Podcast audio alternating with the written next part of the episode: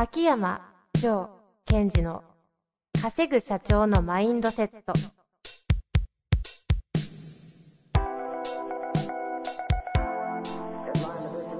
なぜ一流の経営者たちはぶつかる壁を次々と越えられるのか。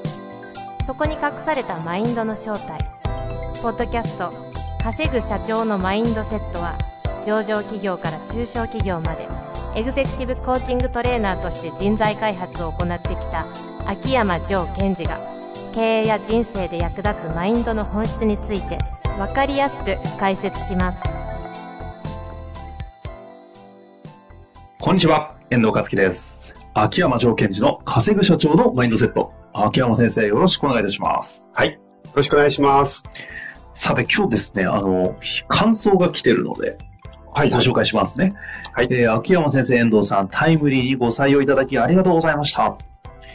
えー第246回の移動する時の心構えとはの質問をさせていただいたものです。えー単身赴任に持っていくものの調達のための車で移動中に、このタイトルはと思い聞かせていただいてびっくりと、とてもラッキーな幸せ者です。すごいタイミングで聞いてくださったんですね。移動前に採用配信いただきありがとうございました。大変参考になりました。4月1日から周囲の人の力を活かせるリーダーにチャレンジしていきます。ちょうど自分でもこの部分は弱く、どうにかしないといけないと思いながら本などは読むものの、進んでいなかった内容で秋山先生のすごい読みにびっくりしております。ありがとうございます。またつまずくことも出てくると思います。その時には再度質問させていただきます。また、インナーダイビングのコンテンツ開放ありがとうございます。まだ見ている最中ですが、4月はこちらも活用させていただき、自分を活かすことを進めてまいります。えー投稿した内容を再確認するといろいろ書きすぎました。お恥ずかしい。でも、採用いただき幸せいっぱいです。頑張ってまいります。というご感想いただいてます。いや、嬉しいですね。何か私のお話を参考にしてくれたのも、まあ嬉しいですよ、普通に。うんうん。もう一つは、やっぱり、そこのリスナーの方が自分から動いたじゃないですか、質問をするという。はい。で、質問をするって自分から動いて何かヒントを得て、それを力に前にまた前に進んでいくっていう、この、なんていうのかな、流れですが、なんていうの、いいなって素晴らしいなと思う。嬉しいですよね。こうやってうまく活用していただけると。やっぱり最初はなんかこう、うん。ただの感想かもしれないけど、まずは自分が動いて、今回私という私、なんだ、反応をリソースにして、また進んでいくって、これが、これからの時代の生き方だと思うんですよね。本当はね、あの、アカデミア、今回4月の内容はうん、もう配信、もうスタートしちゃってるのかなあの、アカデミア終わってるかもしれませんけど、はい。あの、緊急コロナ対策、マインド、ん？うんうん。なんかね、的な話でしたけど、あの、切り替わりましたが、元々の予定、行動力でしたもんね。そうなんですよ。まず自分が動く。そして結果が出たらそれを使ってまた前に進むっていうことを、やっぱりやっていくのは本当に素晴らしいことですよ。結果はリソースだと言ってますからね。はい。まあ、という中で、えーやってまいりましたが、あ、そういう意味じゃね、インナーダイビングのコンテンツ開放、10本ぐらいでしたっけ出されたの。そうですね。あれ、アクセスすごいらしいですよ。ああ、嬉しいです、嬉しいです。やっぱり無料には食いつくんですかね。ただだ、秋山ただだ、みたいな。いいです。秋山ただって面白い言い方が。見てくださってるようですので、ぜひはい皆さんも知らなかった方、今のところ、あの、無料開放一部してるようですので、ご参考いただけたらね、はい。すごい使えると思いますので、ご活用ください。さあ、というわけで、今日のご質問いきたいと思いますが、いいですか？言っちゃって。はい、お願いします。すっごいシンプルな質問ですね。いきたいと思います。えーと、いきます。言葉のプロである講師の方々が、このケースはどうしようもなかったと思う失敗談はありますか？これ、どういうニュアンスなんですかね？秋山先生がって話なのか、うん。まあ、いわゆるその、人前に立つような仕事の人たちが、いろいろ秋山先生見てきた中で、あいつあの失敗したぞみたいな話なのか。まあ、両方、まあ、よ両方の意味に聞こえますが、私はお話しできるのは自分のことしかないじゃないですか。いや、聞きたいですね。ちなみに聞きたいんですけど、はい。この質問のこの方のアウトカムはどこなんですかね？うーんと、私の捉え方は、まあ、はいこの、うんと、この人は、まあ人ってなんか人前に立つことってあるじゃないですか。それが講師とかじゃなくても、うんうん。チームリーダーとして。で、その時に、えー失敗しちゃいけないと思い込んでるから、いや、いろんな人も失敗してるから大丈夫だよっていう一つ安心感って欲しいじゃないですか。ええもう一つは、そそれどうなったのかな、みたいな。どうリカバリーしたのか。ああ。なるほどね。この方もそういう機会が結構今後あったり、今すでにあるのかもしれないですね。そうで。すね。まあそんな中で、いやいや、いいですね。秋山先生の失敗談。あるんですか？ないです。笑ったってことは、と言いたいがってことですかね？いやいや、でも、なんだろうね。失敗はよくやってますが、ちっちゃいことはね。うんあんま失敗で認識しないので、それは単純にあのメンタルが強いって話じゃない。まあ、なんだろう、最後、結局アウトカムがあるので、途中失敗しても、最後のところがそのアウトカムに着地したら OK かなっていうのはいつも思ってますね。結果良ければそれでよし的な。うんただ、確かにあの、私もこれ聞いて思いかけ、思い浮かべた時に最後まで回収できなかったことってありますよね。もう、ちょっとそれ聞きたいですね。え、教えてもらえます？いやいや、もうもうもう全然なんですけども、かなり若い時ですね。ええ、20代の時に、はい。あの、上場マーケティング会社にいました。あ、そうです、そこで、そうです。で、そこで日本でもかなり大手の製薬メーカーさんに対して、えーと調査データの報告と今後の戦略についてのプレゼンをする機会があったんですね。ああ、20代の時に。はい。で、その前に、何人ぐらいですか？その場にいたのは役員の方で、えー12、3人でしたかね。割と個人前の部屋で。ほうほう。結構いますね。はい。ちょっと企業名は言えないんですが、もう皆さんが誰でも知ってる会社なんです。いや、ぜひ言わないでください。で、役員クラスの方がいて、その前に、えっ、と、えー役員の方のある担当の方とその話をして、まず私が事前に、うんうんじゃあすごい評価されたんですよ。ほうほう。こう若いのに、そういうこう、ちょっと他の人だと言えないようなことをわーんって言い切ったんですよね。本当に、これじゃまずいと思ったと。こういうこと考えていきましょうみたい当時からメンタル強かったんです。な。気にしないみたいな。いやいやいや、気にしないじゃない。言ったら、たら、やっぱすごいですって言われて、あ、そうなんだ、こんなんで評価されるんだと思って、ちょっとこう、うはうは顔で、うんうん。で、まあ本番っていうか、役員クラスの方全員の前でわーって喋るんですよ。ドヤ顔で？デー。タ、はい。もうドヤ顔ですね。データはこうでこうでこうです。だからこうです。ですからまず皆さんに必要なことは、つってホワイトボードに大きな字で、うん。なんか何書いてあるのか忘れたけども、多分ニュアンス的には、その、保身じゃダメ、その、保身じゃなくて、なんていうの、もっとチャレンジしないと何やってんねんみたいなこと書いたんですよ。なんとか書いたのかな。このままでいいんでしょうか？みたいな。でもトーンからすると、君らガン首揃えて何やってんのっていうようなトーンだったんですよ。うんうんうん。バーンっつったお偉い人に。はい。私まだ20代ですよ。その若造にバーンと言われたらみんながショックがドーンと走って、いや、俺たちはチャレンジ精神を失ってたんじゃないかみたいな雰囲気になって、実際これは、い結構いい感じだったんだ。や、すごい感じでしたよ。で、じゃあ、じゃあ具体的にどういう戦略でいくか考えますぞ考えますよこっから、あの、アクションプラン作っていきますよって言って、わかりましたって言って、うん。じゃあ次のフェーズに入ろうと思って、その字を消そうと思ったら、どういうわけか、そのペンだけ油性のペンで、消えないの、ずーっと。マジですか？そんなことあります？いや、わかんない。なんでそこに油性のペンが置いてあったのかってて、クライアント先のすごいでかいいい会議室ですよ。あ、相手先のホワイトボードを油性ペンで殴りがくって、偉そうに言って消せねえみたいな。そう。でも、真ん中に、ど真ん中にそれが書いてあるわけですよ。で、消えなくて、それでも時間がないから、どんどん締めなくちゃいけないって言って、はいはい。もう嫌だなと思いながら、その字を避けるようにずっとホワイトボードを使いながら、戦略をずっと書いてて、ちょっともう、なんか、シュンとしちゃって自分が。そこのさ、どでかいメッセージ覚えといてほしかったですね。何に向かって周りに書いたのかね。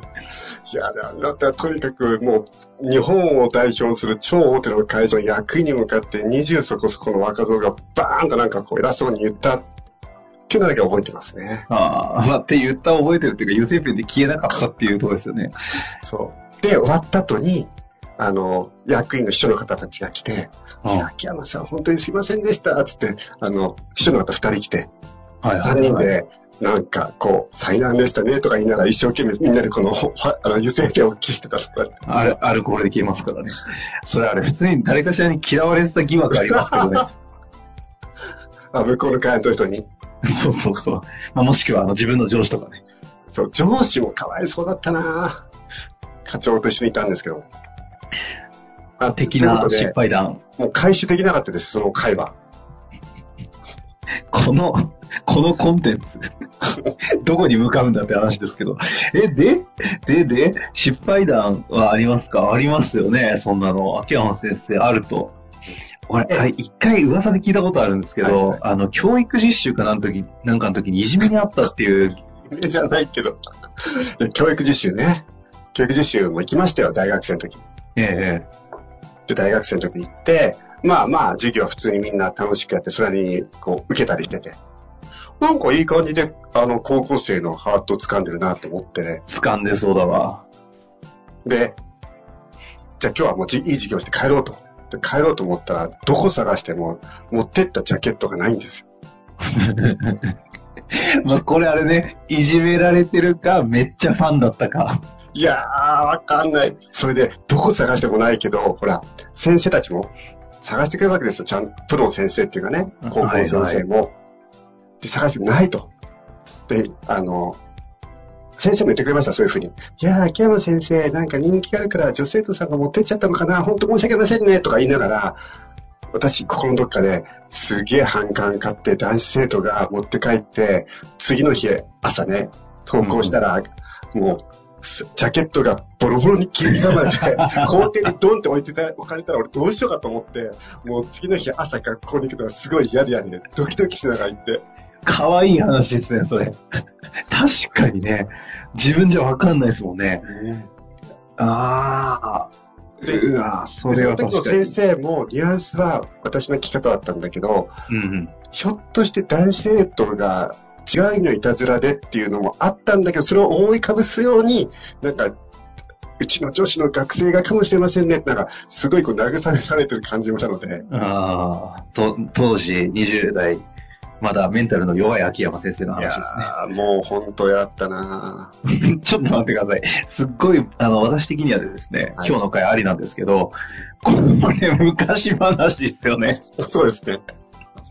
え、ちょっと質問、あえて戻ってみましょうか。このケースはどうしようもなかったと思う失敗談はありますか？ありますって言ったいやいや、ですね。え回答してました。それで、うん。ね。まあ、これで昔話して終わっちゃまずいじゃないですか。いや、まあ、それでもいいですけどね。たまには。いやいやいやいやでね、今の私だったらどうするかなと思ったわけですよ。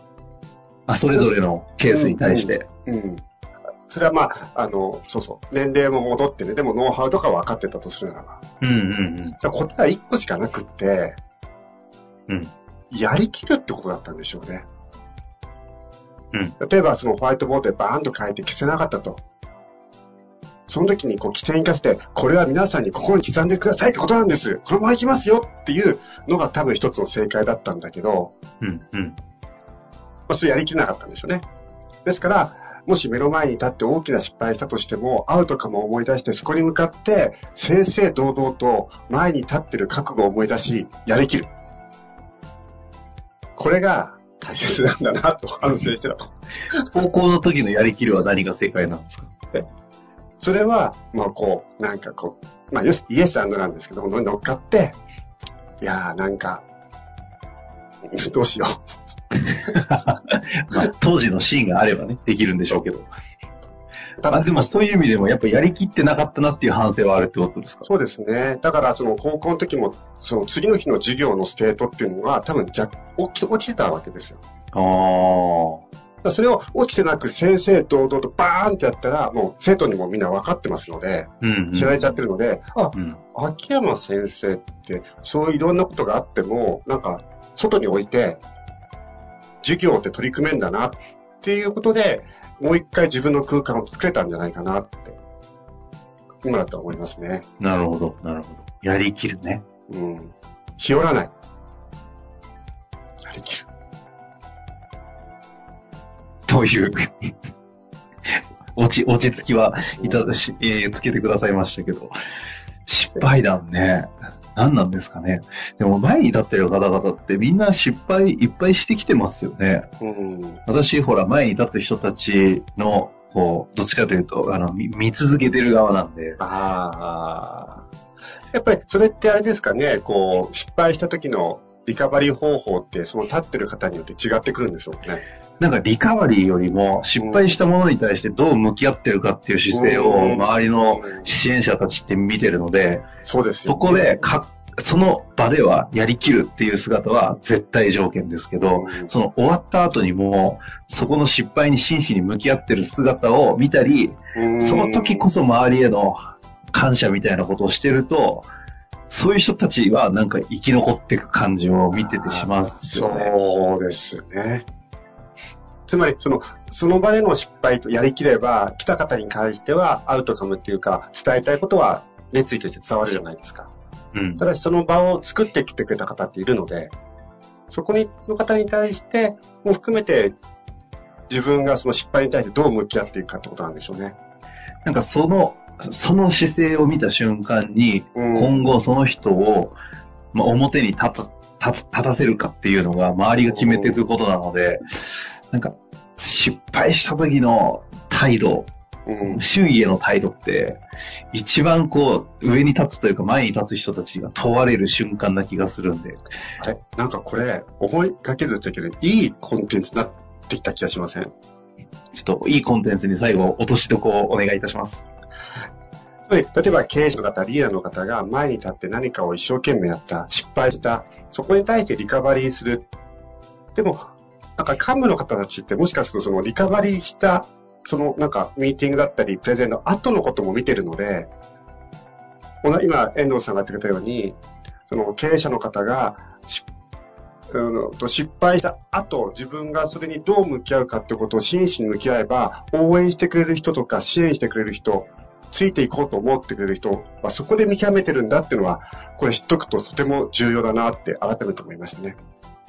ですね。なんか隠しちゃったりするじゃないですか。失敗してリカバリーして、なんかこう、茶化しちゃったり、こう隠そうとしたりする。そうじゃなく、正々堂々と正直に真摯に向き合うと、支えようとしてくれる人たちは、なんていうんですか、この、支えたいと思うってことですよかね。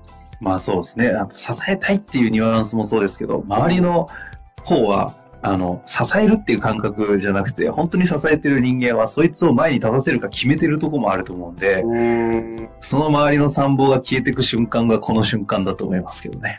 そうですね。いや、そういう人たちを支えてる、よく見てる、遠藤さんからの金言ですよ、これは。そんなことはないんですけど。まあ、ということで、秋山先生が、あの、暴露話いただきましたんでね。こういうのはちょいちょい今後やっていただきたいと思いますので。今後も支えていただきたいと思います。ぜひ質問、そうですね。あの、リスナーの方々皆さん一緒に支えていきたいなと思います。というわけで、山先生、ありがとうございました。ありがとうございました。本日の番組はいかがでしたか？番組では、秋山城賢治への質問を受け付けております。ウェブ検索で秋山城と入力し、検索結果に出てくるオフィシャルウェブサイトにアクセス。その中のポッドキャストのバナーから質問フォームにご入力ください。また、オフィシャルウェブサイトでは無料メルマガも配信中です。ぜひ遊びに来てくださいね。